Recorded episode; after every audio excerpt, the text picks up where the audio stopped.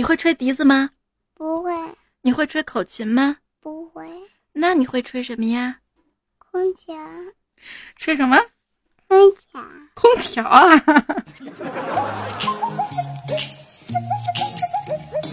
噔噔噔噔。还好吧，手机边最亲爱的你。俗话说得好啊，呃，笑话易得，陪你笑的人难求。所以欢迎你来收听，不要钱来不要命，一起笑成神经病的段子来啦！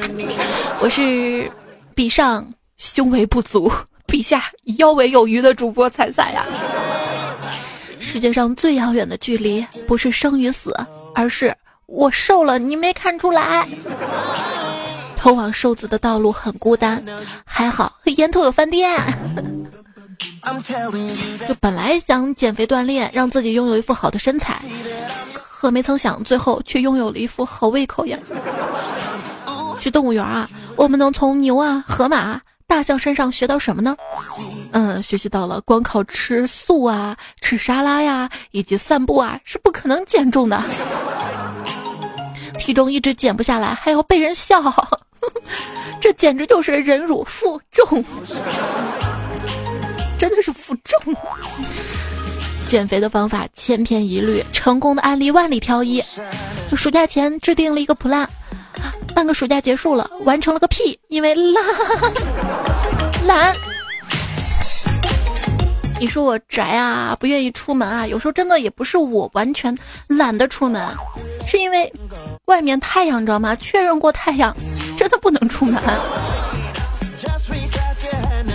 像我现在啊，出门我能坐地铁，绝对不坐公交，因为地铁上那个空调还是比较足的啊。今天在地铁上面嘛，听到旁边一个阿姨接了个电话，这个阿姨说：“各位啊，我忙着呢，还有半个小时才能到家，你先写作业啊。”挂掉电话之后，就跟旁边另一个阿姨说：“这小兔崽子来电话问我下班没，我就不告诉他我还有十分钟到家，回家抓他个正着，往死里削我。”突然身上一阵冷汗啊！这一定是亲妈，因为我小时候就被逮住过。有时候觉得挺悲惨的，小时候写作业偷懒嘛，被回家的老妈逮个正着，死里削。上班吧现在，然后在工作的时候偷懒，就玩了一下下手机啊，老板发现了，今天老板就骂我嘛啊！我跟你说，你这上班不好好工作是种欺诈行为。啊！拿着我给你发的工资不干活，你这不是骗钱吗？貌似还挺有道理的样子啊。我们领导眼中的午休名言有两则，第一则是中午睡觉的那都是闲的没事儿干的，那好吧，不睡觉吧，都是中午不睡觉都是上午工作不认真的我。好吧，你发钱，你有道理。对于一项不想做的工作，完成时间相当于说服自己开始工作的时间，这个时间可以无限大。再加实际完成的工作，这个时间 反正也用不了多久。一定是挣扎到生死线。一个观察说，这个大公司都爱发邮件。后来想想，哼，这不是废话吗？我们小公司直接站起来喊人就行了呀。路见不平一声吼呀，下班老子要先走啊！别走别走，我们来来一个户外拓展活动吧。所谓公司的什么团建啊，呃，团队拓展呐，又叫塑料同事感情培养班。真的，你不要太在乎我们感情好不好，就是看我们工作能能不能配合好。有人觉得，就那些热爱游戏、沉迷游戏的人，他们才是真正的遵从自己内心过生活，而我们朝八晚十、晚十二的，仅仅养家糊口的生活，根本不是想要的。成天忙忙忙，一月又耗光，年初不买房，一年全白忙！如果人生是游戏的话，去掉结婚生子。那么我这个人生的游戏就从困难模式转入普通模式了。如果再去掉买房买车，那直接进入 easy 模式了。就刚刚伴随着一阵心痛，我突然闭上眼睛，捂住胸口，表情扭曲，快速的把手机扔到桌子上。同事跑过来问我，咋啦？心梗了啊？我说没事儿，刚刚把花呗还了。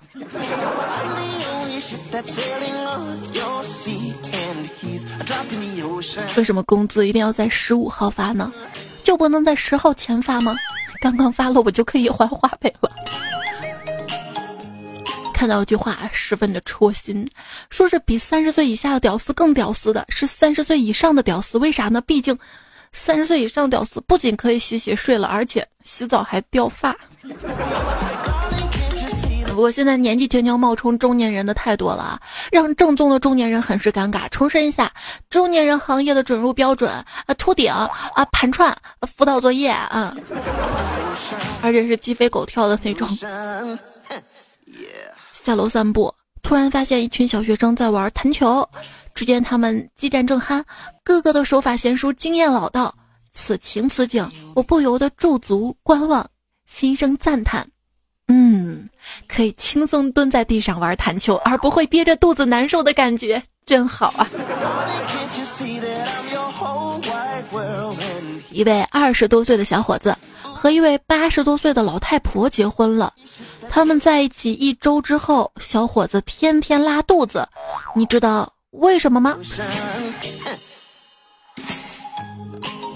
啊，这是个脑筋急转弯啊！我留给你吧，大家可以评论里面来回答，也可以在评论里找找正确答案啊。一个二十多岁小伙子跟一个八十多岁老太婆结婚了，在一起一周之后，这小伙子天天拉肚子，为什么呢？还是要注意身体啊！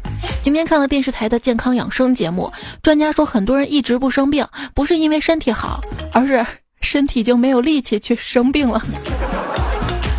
有些人嘴里喊着要养生养生，可是连最基本的每天睡前泡个脚都坚持不了，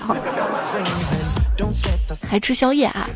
现在人吃宵夜有几个是真正因为饿呢？还不是因为坐在家里没事儿干，电视不好看，家务懒得干，也只有宵夜能够填满空虚的内心了。打算出去买点宵夜，可是已经这么晚了。吃东西会不会陷入了纠结？脑袋里同时出现两个小人，一个小人说：“赶紧下楼去买份鸭脖子。”另一个小人却说：“切，别听他的，还是烧烤好吃。”不知道大家有没有这样的一种感受啊？就是在家里啃鸭脖嘛，不知不觉的啊，最后一个鸭脖吃掉的时候，没做好心理准备，然后突然变得好失落呀。当你的眼泪忍不住要流出来的时候，如果能够来几斤小龙虾，整点烤串，配个奶茶，吃顿火锅，那样原本要流出来眼泪就变成口水流出来了。还说那天我去一家饭店吃小龙虾嘛，老板说呃点小龙虾可以，就是慢一点啊，要半个小时。我说那行吧，就来一份儿。半个小时之后来了个外卖小哥。老板说：“那就九号桌的给他端过去，换个盘子。”士别三日，就知道你胖了多少。十年生死两茫茫，冰啤酒配血肠。草枯鹰眼疾，想吃辣子鸡。草长莺飞二月天，龙虾螃蟹大海鲜。何处望神州？油条咸菜小米粥。人生自古谁无死？今晚甜点吃慕斯。但愿人长久。烧烤配啤酒。瀚海阑干百丈冰。汉堡配可乐加冰。一项研究表明，酒精可能激活某些使人感到饥饿的神经元，促使他们吃垃圾食品。所以说，这个啤酒肚不是喝啤酒喝出来，是喝完啤酒之后吃吃出来的，对吧？一个男的喝酒喝多了，拿起别人的手机就打了起来。喂，你好，那边，对不起啊，你是谁？你看呢？我看不见啊。那你听出是谁了吧？我也听不出来啊。哎，我说你怎么又聋又瞎啊？啪，挂了。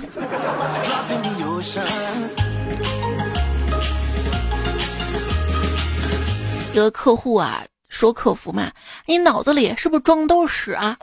客服说对不起啊。我脑袋里装的都是客户啊！哎，老板，你们这里有没有感天动地充值卡？不是，动感地带，感天动地。这就是传说中的那种，就是很高兴为您服务啊，那是真高兴啊，因为遇到这个逗逼。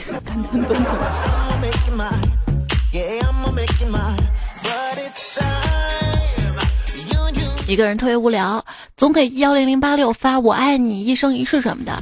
有一天突发奇想，他发过去五二幺幺三幺四，看看会怎样。没想到那边立刻回复说：“尊敬的用户，恭喜您定制彩铃成功。”有时候生活中啊，许多被忽略掉的小细节会突然蹦出来吓你一跳。比如说，膀胱的“膀”跟翅膀的“膀”。竟然同一个字儿，这年纪大了啊，这个视力不好，感觉听力也不好了。那天买手机嘛，然后柜台那个帅哥就问我要不要约会啊？我一看，嗯，长得还不错，但是你这也太直接了吧！我只好先拒绝啊，说不好意思哈，我我暂时没考虑。结果结果他跟我说，没有，我是说要不要优惠啊？我们有活动优惠。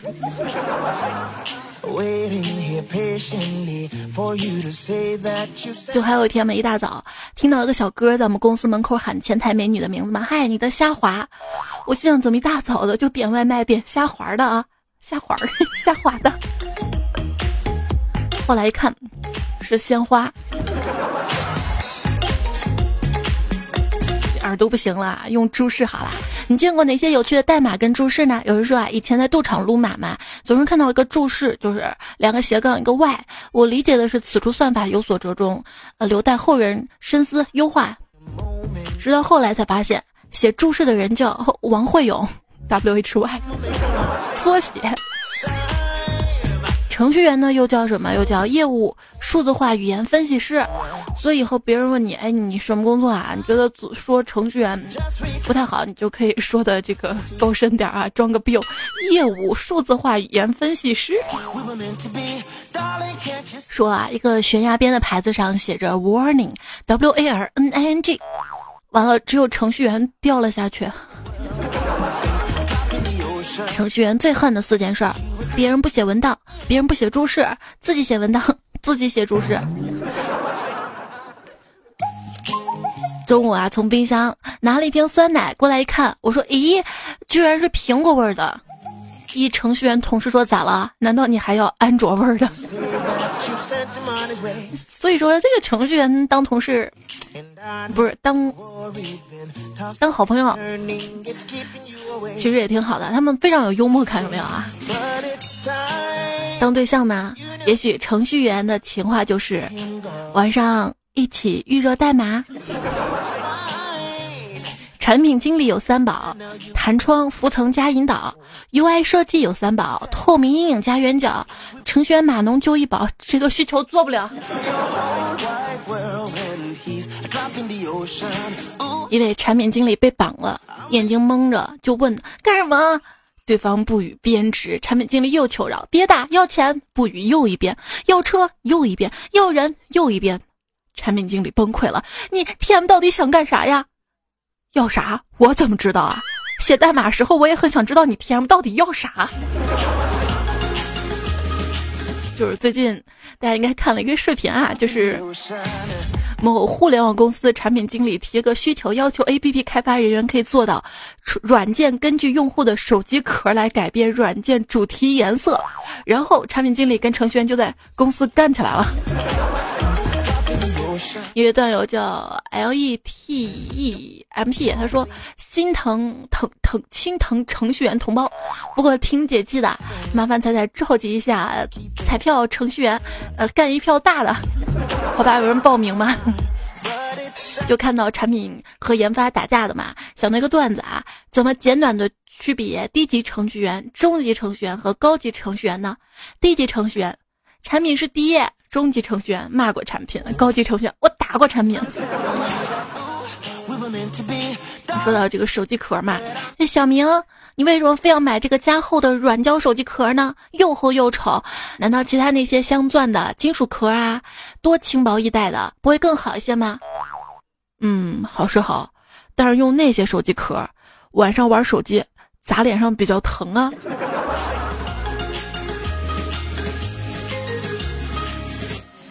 这就跟开发人员打起来啊，跟产品打起来啊！我告诉你啊，教训一个人，只需熟练的掌握两句话。第一句话，下次做事之前多想想；第二句话，你想多了。要我说，有些电脑软件是真不行，下载时候吧，拉帮结派的，呃，把我兄弟也下载上吧啊！卸载的时候没见过你兄弟陪你一起死啊！只能同享福，不能共患难，以后可千万别带他了啊！探长说：“据我初步判断，死者生前痴迷互联网啊。”助理说：“怎么讲啊？你看啊，他上吊都用的网线。”总是上网聊个不停。那些认为手机破坏了正常人际交往的人，你们有没有想过，人家之所以忽视你，仅仅是因为你很烦呐啊！别老大不小啦，是时候学会分辨是谁刚好有空的时候跟你唠唠叨叨的，是谁特地抽出时间陪你聊天啊！我发现人跟人的相处是这样的啊，当你觉得对方在敷衍你的话，那。对方实际敷衍你的程度要比表现出来的多得多。你觉得你们很能聊啊？其实哪来那么多共同话题啊？大多数情况下，只不过是聪明人为了接近你，从知识库里挑拣捏造出来的假象而已。所以说，两个人熟不熟，不是说看两个人聊得多水深火热的，而是看两个人聊天的猥琐程度。猥琐知道吧？真正好朋友，哎，聊天无下限，时间无极限，程度无下限。当然了，最近越来越觉得自己社恐了，是每次打开微博啊、微信啊都有点恐惧，生怕谁给我布置个任务啊什么的。对于社恐的朋友来说，他的自学能力基本上来自于不好意思开口问别人吧。有人说啊，有时候我根本不是想帮忙，我只不过看不惯别人蠢而已，所以还是不要麻烦别人了，省得别人说自己蠢。不想麻烦别人，大概等于不想别人来麻烦我。我再看看，大概等于不买。我考虑一下啊，大概就等于你别天不找我了，好吗？对不起，您拨打电话正在被您拨打，请您稍后再拨。每个人都是囚犯，手机号码就是编号。演收听到节目的是段子来了，我是没有胸来没有腰，不发骚来只发笑的主播彩彩。我的节目呢，在喜马拉雅平台上面搜索主播彩彩，或者呢，在专辑里搜段子来了，然后订阅，每次更新有提醒就可以收到啦。更新时间如果没有什么大的意外，是周一周二周五。微信公众号呢？有内容，公众号是彩彩，微博是一零五三彩彩，也希望大家可以在留言区留下你想说的话啊。昵称铁岭彪爷说：“啊，你们铁岭那儿也很热吗？”他说：“现在这个天气这么热，离开了空调我都不会喘气儿了，就像鱼儿离开了水一样。可惜鱼儿生活在水里啊。如果鱼儿它会吸烟，就抽烟啊，它会抽烟的话，你认为它是用？”嘴抽还是用腮抽呢？那天我不是发在公众号上嘛，然后一个朋友就留言说肯定用嘴呀，啊我也会用鼻子呼吸，但是都没见我用鼻子叼根烟呢。不过重点我们说空调是吧？刘冰就说了啊，今天师傅来我们家装空调了嘛，我一再提醒他小心点，安全第一。师傅说看不出来你年纪不大，还挺谨慎的嘛啊，放心，出了事儿我绝不找你麻烦。结果说完就从窗台上滑下来，一屁股坐在我养了五年的仙人球上啊！啊，那一刻一到十五楼啊，声控灯全亮了，这挺惨的啊！你养的仙人球没了，他养的菊花也伤了，菊花残，满地伤。菊花伤满地，哎，这歌咋唱的？那天我看到干总了嘛，看他刚好买了一对护膝，我说咋了？你是要锻炼身体了吗？要打球还是咋的啊？结果这货丢了一句让我苦想了半天才明白的话，他说啊，天气热，席子太硬了。你是跪麻将凉席吗？还是哦哦哦，有媳妇儿的人？鬼魅女孩说：“好好享受现在的高温吧，四个月之后就要供暖了，而且是要交费的，而且交费还没有现在的一半暖和。不对，八月加四月，十二月，应该应该三个月之后吧？没事，他是一个月前给我留的段子。”咸鱼号说：“吐鲁番的葡萄熟了，辽宁的人熟了。除了吐鲁番和达州，排行最前面的都是辽宁和挨着辽宁的。”他说：“北极跟赤道一个温度，我想去赤道避暑。这个温度不是绝对的啊，不能跟这个纬道相提并论啊。就比如说，像我们大西安的温度挺高的吧，南方温度虽然低，因为有海风嘛。”但是他们那儿闷呐，知道吧？潮湿，这个温度跟体感温度它不是一回事儿。总之大家都都热都辛苦啊。人说这个几大火炉嘛，这个说法现在不用了嘛。真要说火炉的话，这个吐鲁番是最热的哈。西安也排在前面，我觉得当一个西安人挺不容易的。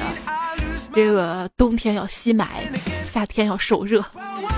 去年花下客说这天气实在太热了，今天脑子一热去剃了个光头，瞬间凉快啦。不是谁都有你这样的魄力的。爱菜菜蘑菇精说热吗？等到七夕节，别人都成双成对，只有你一个单身狗，哈哈，就凉了，凉透了。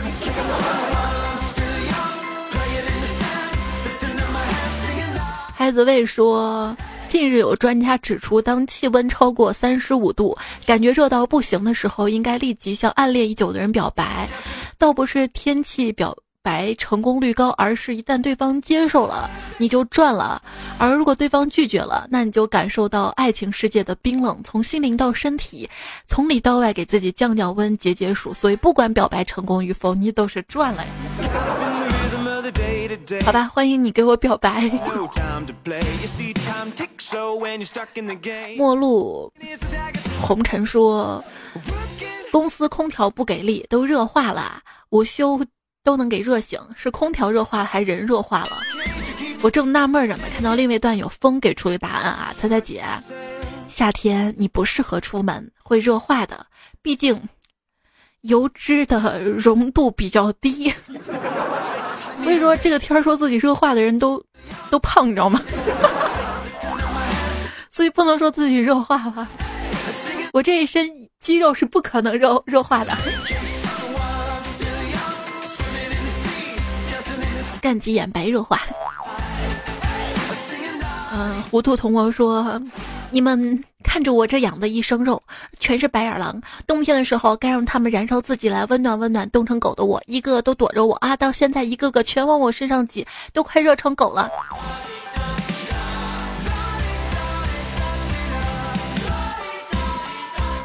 好啦，人呢都是身在福中不知福的，一直待在空调房里，你根本感受不到吹空调有多幸福。这个时候，你需要走出家门，吃一碗麻辣烫再回来。当你再次被二十五度的冷空气包围的那一刻，比你上班回家一开门被一地鸡毛包围都爽。是的，今天我要赞美麻辣烫，是麻辣烫给空调以新的生命、新的高度、新的意义。麻辣烫万岁！想吃麻辣烫，找这样清新脱俗的借口。晚上能凉快吧？雪花肥牛说：“菜，你知道我为什么喜欢早上吗？早上可以让饿了一夜的肚子吃到饭，就是晚上你连宵夜都懒得吃了，是吗？”那天在地铁上嘛，一个小孩跟他妈说：“妈，我饿了。”你猜他妈说啥？他妈说：“别饿。”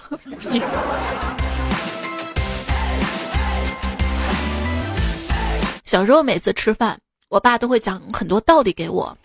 长大之后才知道，他是怕我没有荤菜，所以来点鸡汤。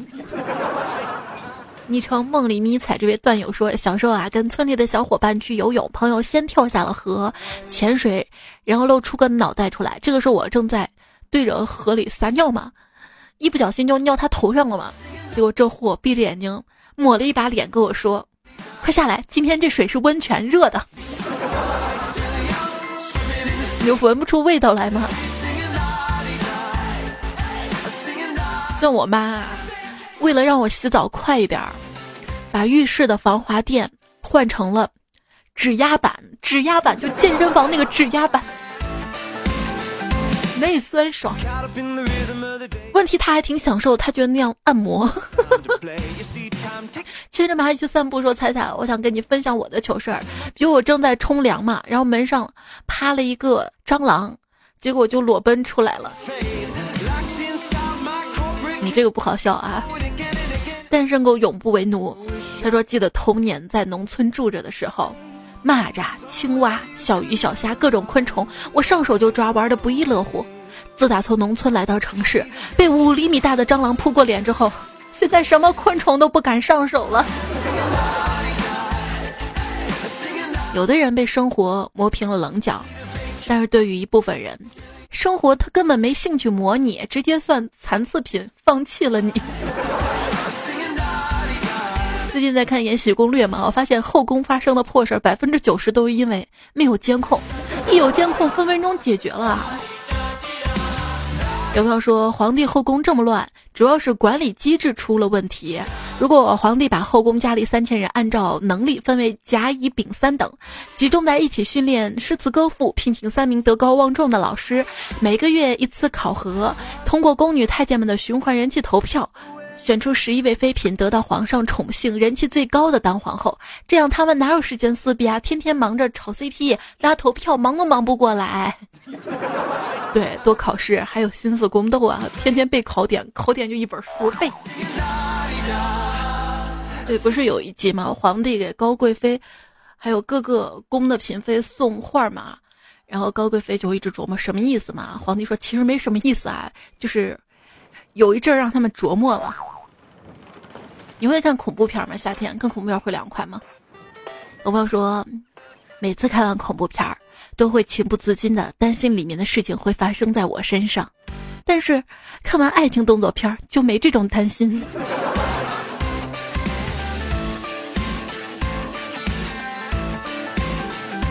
那天看看电影嘛，找了一个片儿哈，我想肯定是歌颂母爱的嘛，日本妈妈，结果。看了之后刷新了我的三观，没事儿。我朋友说，突然想起小时候看过一部香港的老电影里的对话：梁家辉去定制西装，女裁缝蹲在地上边量边问：“先生，你平时喜欢放左边还是放右边？”梁家辉低头讲：“我哪边都不放，就放你里面。”现在再看这句话，真的好深奥啊。最近那个影视界出了不少新星，但好影片为什么仍然不多呢？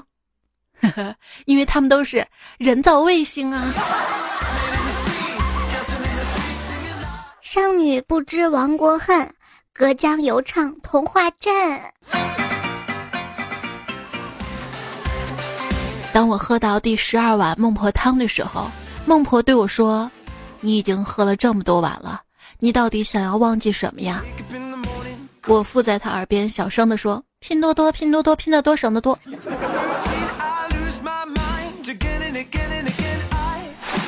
有人说拼多多上市其实就一句话嘛，欢迎来到真实世界。今天网上还看了个图啊，说拼多多赞助了一个央视的节目，节目名叫《是真的吗》。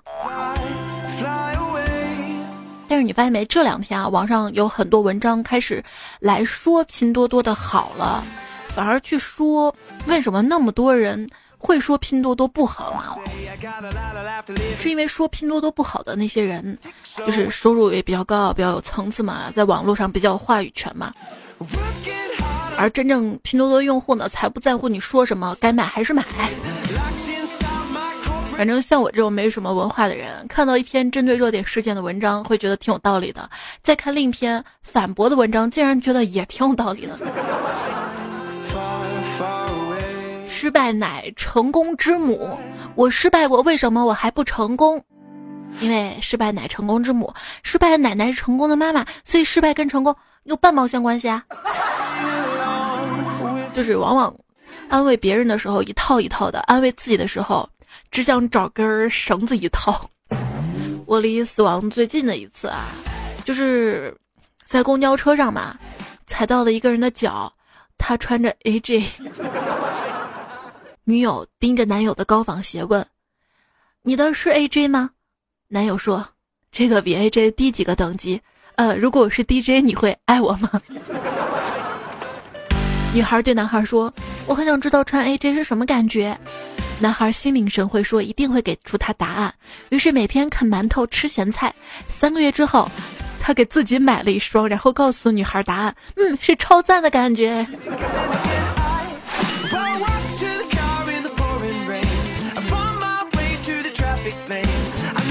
跟风，跟风，跟风。反正我跟不起风。沉默的烤羊说：“抬头看手机未必会长抬头纹，但是后脑勺一定会长槽头肉。别问我怎么知道的。”呜啊，就是每次去饭店吃那个超好吃的猪颈肉嘛，我总是想到，就有些人特别胖胖的，连脖子都没有，上面都是肉。我这样想是不是不对呀？杰森说：“跑到楼下买了四瓶啤酒和一桶爆米花，还有花生。结账的时候问老板说有支付宝吗？老板说没有，有加多宝。”坚硬的小胖子呢说：“猜猜啊，银制品变黑一般都是氧化或者碰到硫化物了。古时候能用银针判断食物是否有毒，一般都是碰到了不纯的砒霜中的硫化物。现在呢，毒物这个纯度都很高，用银针都探不出来啦。”所以说我可以下毒，然后拿个银针跟他说：“你看没毒，你吃吧，放心吃吧，是吗？” 昵称为“李是我一生最美的风景”，他说：“这是李易峰的粉丝啊。”他说。从火腿里我认识了敌敌畏，从咸鸭蛋里我认识了苏丹红，从火锅里我认识了福尔马林，从婴儿里面我认识了硫磺，从木耳中认识了硫酸铜，从牛奶里认识了三聚氰胺，嗯，从双汇里我认识到了瘦肉精，从茅台里我认识到了塑化剂，从大米里我认识了镉。我们在食品中顺利完成了化学扫盲。对，也是从最近疫苗的事件当中，我认清了每种疫苗到底能防治什么病，有什么副作用，懂了很多疫苗的知识，灭活啊，减活。啊。马依林说，每次啊吼完女儿都很后悔，觉得应该做一个温柔耐心的妈妈。每次吼完老公吧，也很后悔，总觉得哪儿没发挥好，应该再打上几拳更好了。这孩子不听话，该不该打呢？其实要看那孩子经不经打呀。过几天才改个名儿，说有些负能量，超级扎心啊！刚听到自己的孩子的起跑线，孩子早输了，心里五味杂陈啊！算了，我还是把孩子掐死吧。太残忍了，直接不生多好的。你找到对象了没？就是有时候觉得不能对比啊，没有对比就没有伤害。今天看新闻说，一个家长嘛带孩子出国旅行，因为他孩子上六年级，他孩子是他们班唯一一个没有出过国旅行的。还有一个家长说，终于就是狠心嘛，把孩子送到一个特别好的幼儿园，然后老师说组织游艇会嘛，他以为游艇会就是二三十个孩子呃租一个游艇，游艇上玩玩吃吃什么的。结果带着孩子去了，去了之后，老师问：“哎，你们家游艇呢？啊，要自己家带游艇。”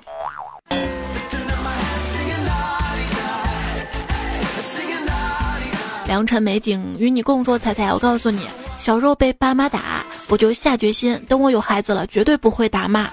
结果我发现，孩子不揍是不行的。要好好讲道理啊，要好好讲道理。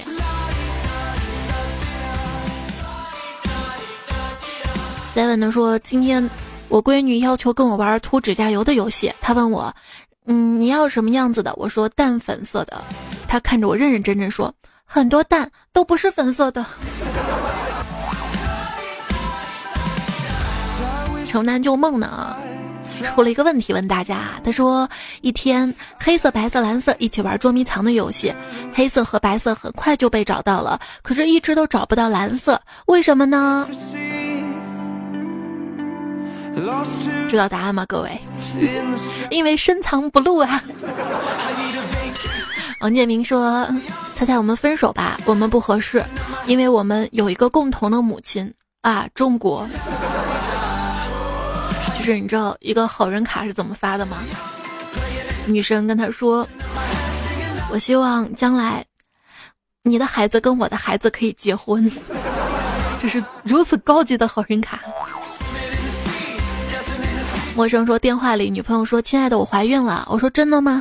嗯，真的。可是孩子不是你的。我说：“滚你妈的，分手。”可是孩子是我们两个的啊！跪求女友原谅中。蔡小迷说聊天问对方在干嘛，我喜欢用四川话来表达，在干啥子嘛？现在想想总感觉在问对方在干啥子。猜猜，我觉得我污了。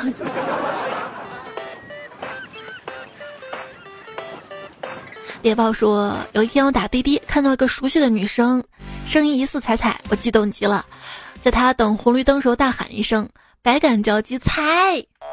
那个被我认为彩彩女司机勃然大怒，T.M. 睁大你十八 K 的狗眼，红灯哎，踩你毛啊！空气降到零点，就冲这语气，这不文明程度也不可能是我，对不对？”朱希言说：“不好看的叫美女，好看的叫小姐姐，最好看的叫彩彩。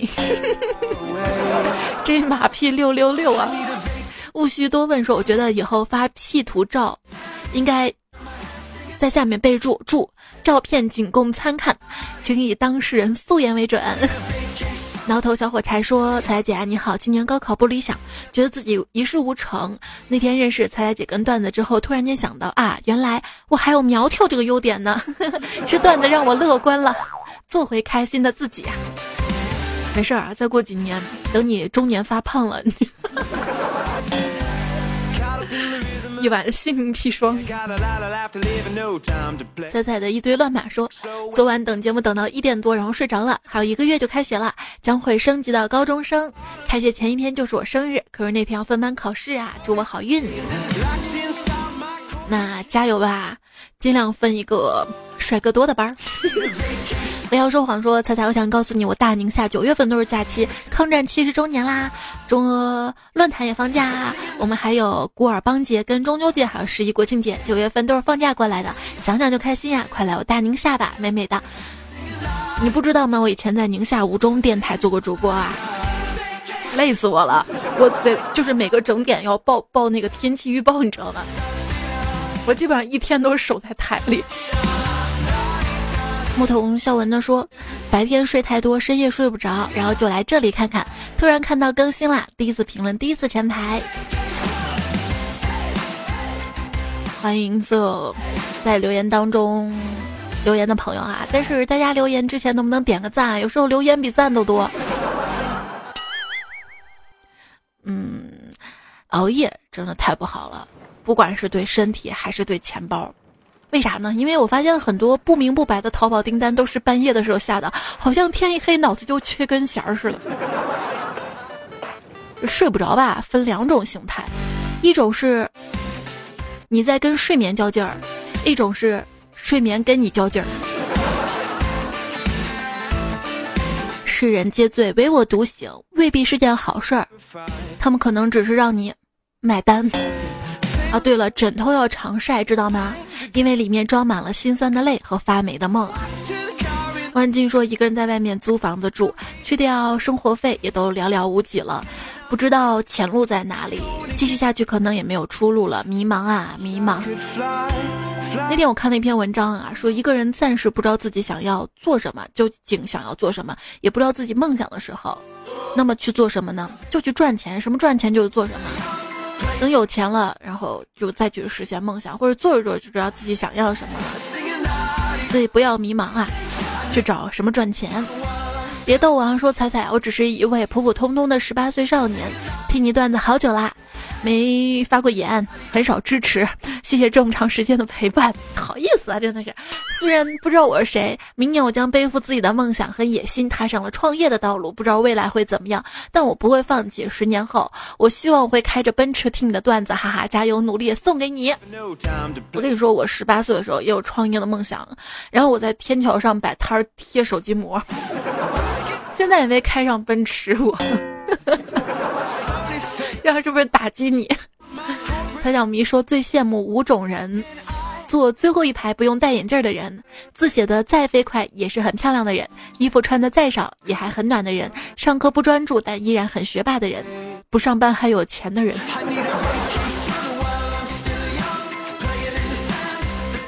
嗯，马小乐说人生感悟啊，人生三大喜事儿：结婚、生子、取快递；人生三大享受：吃饭、睡觉、打豆豆。不一定是打爆痘痘吧，应该是磕泡泡。人生三大辉煌：装逼、扯淡是耍流氓。你看啊，有时候幸福就是很简单，比如说不需要设置第二天的闹钟，明天能睡到自然醒，是不是很幸福呢？明天周末了，希望你可以周末快乐。我们今天的段子来了就告一段落啦，非常感谢你的收听。这期节目呢，我们还用到了包括，其实下期稿都写好了。加彩、七彩、迷你彩。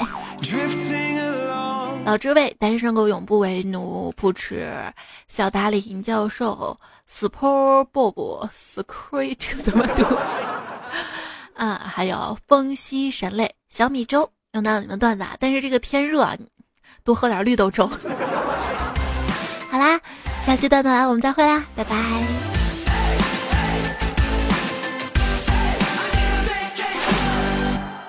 我跟你说啊，忠言逆耳，所以我劝你最好喜欢我。